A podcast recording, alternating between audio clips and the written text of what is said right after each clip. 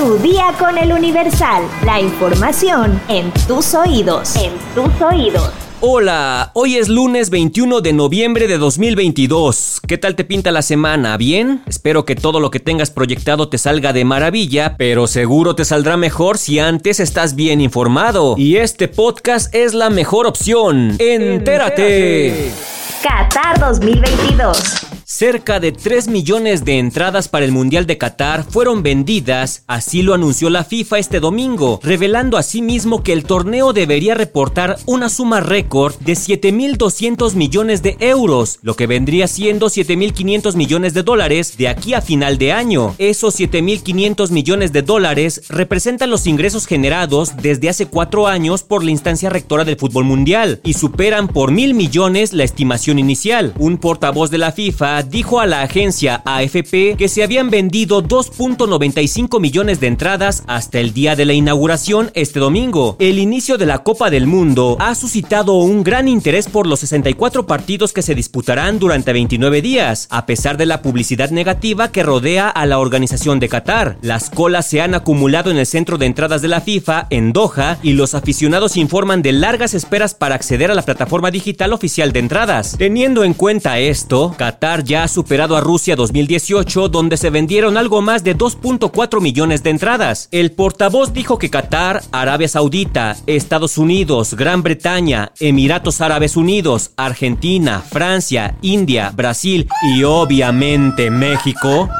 eran los países de origen de la mayoría de compradores de entradas. Gianni Infantino, presidente de la FIFA, dijo en una conferencia ante 211 asociaciones miembros del organismo que las fantásticas cifras se han logrado a pesar del COVID y de las diferentes crisis en el mundo. El dirigente afirmó además que este año se anunciarán nuevas reglas que regulan a los agentes de jugadores y mostró su voluntad de ver más partidos entre selecciones de diferentes regiones, así como un mundial ampliado. Mientras tanto, en el juego inaugural disputado este domingo 20 de noviembre, la selección de Ecuador se impuso por un marcador de 2 a 0 ante la anfitriona Qatar con dos goles de Ener Valencia. Por cierto, Maluma no cantó en la inauguración. Nación. Al conmemorar el aniversario 112 de la Revolución Mexicana, el presidente Andrés Manuel López Obrador dijo que las dictaduras y oligarquías no garantizan la paz. El presidente hizo un recuento histórico sobre el inicio de la gesta revolucionaria, de la cual surgió el ejército mexicano. Son varias las lecciones que nos dejó la revolución, pero hay dos enseñanzas mayores. Una es que las dictaduras o las oligarquías no garantizan la paz ni la tranquilidad social. Y la otra es que los gobiernos democráticos solo pueden tener éxito si atienden las demandas de las mayorías. La lección es que ningún modelo económico funciona si se sostiene con las armas y si la prosperidad de unos pocos se sustenta en la esclavitud y el empobrecimiento de muchos. Metrópoli. Para impulsar la candidatura presidencial de la jefa de gobierno Claudia Sheinbaum, el exdiputado Efraín Morales presentó la organización política Suma Construcción Social, donde se agrupan sindicatos de la Ciudad de México, organizaciones de movimientos sociales, estudiantiles, feministas, entre otros. Se trata de 130 organizaciones que integran este nuevo movimiento. Morales afirmó que Suma Construcción Social es un espacio alternativo de organización y reflexión que tendrá por objetivo objetivo consolidar la cuarta transformación de México. Añadió que desde este movimiento tienen la absoluta convicción de que la alternativa para dar continuidad y profundizar la transformación del país es Claudia Sheinbaum, pues ella conoce los valores del movimiento, los ha vivido y practicado a lo largo de su vida, ha sido y es parte fundamental en su lucha. Detalló que la capacidad y el compromiso de la jefa de gobierno no está en duda, pues como mandataria estaría dando resultados. Asimismo, con la conformación de Suma Construcción Social, se llamó a la ciudadanía a participar en la marcha del 27 de noviembre, a la que convocó el presidente Andrés Manuel López Obrador con motivo de la reforma electoral, pues Claudia trae porra. El secretario de Movilidad de la Ciudad de México, Andrés Lajous, y personal de la Secretaría de Seguridad Ciudadana presentaron la estrategia Salva Vidas, la cual consiste en reformar el reglamento de tránsito para que las motocicletas con un cilindraje menor a 600 centímetros cúbicos no puedan circular en los carriles centrales de vías de acceso controlado como Periférico, Paseo de la Reforma, Aquiles Cerdán o Circuito Bicentenario. Asimismo, las motocicletas de aquellos conductores que no porten licencia vigente serán remitidas al depósito vehicular y solo serán devueltas a sus dueños una vez que hagan el curso de motociclismo que brinda la licencia A1 en la capital. Estados. Sujetos armados asaltan a comensales del restaurante Néctar Tropical en Cuernavaca, Morelos. En 20 minutos, los delincuentes sometieron a los clientes y los despojaron de relojes, tabletas, iPads, celulares, joyería y bolsos, de acuerdo al testimonio de las víctimas.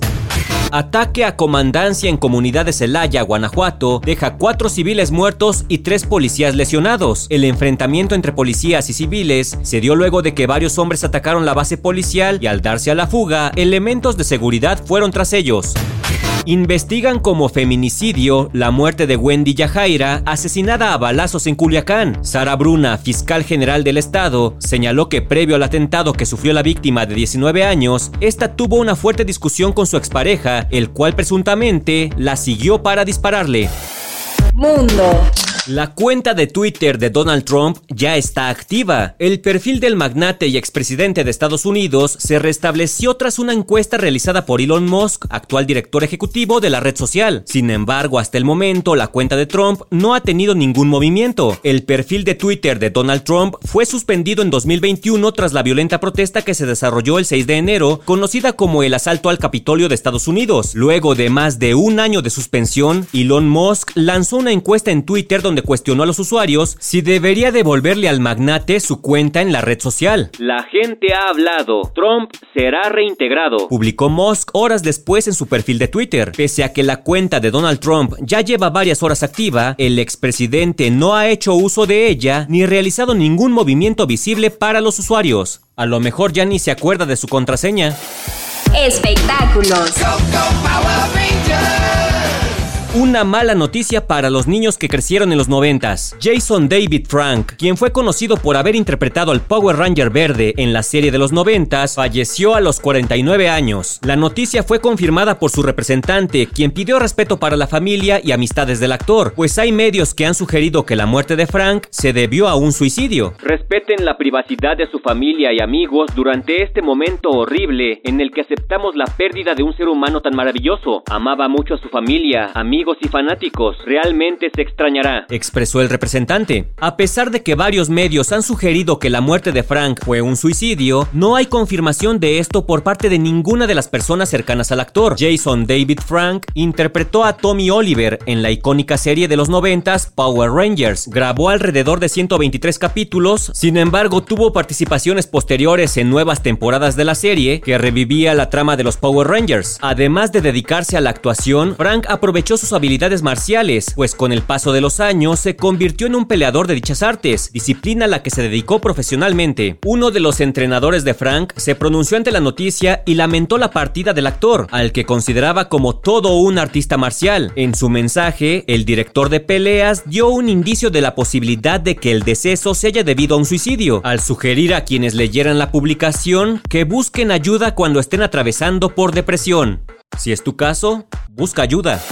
¿Quieres conocer 6 lugares para cortar tu arbolito de Navidad y pasar un buen fin de semana en familia? Descúbrelo en nuestra sección Destinos en eluniversal.com.mx. Ya estás informado, pero sigue todas las redes sociales de El Universal para estar actualizado. Comparte este podcast y mañana no te olvides de empezar tu día. Tu, día, con, El Universal.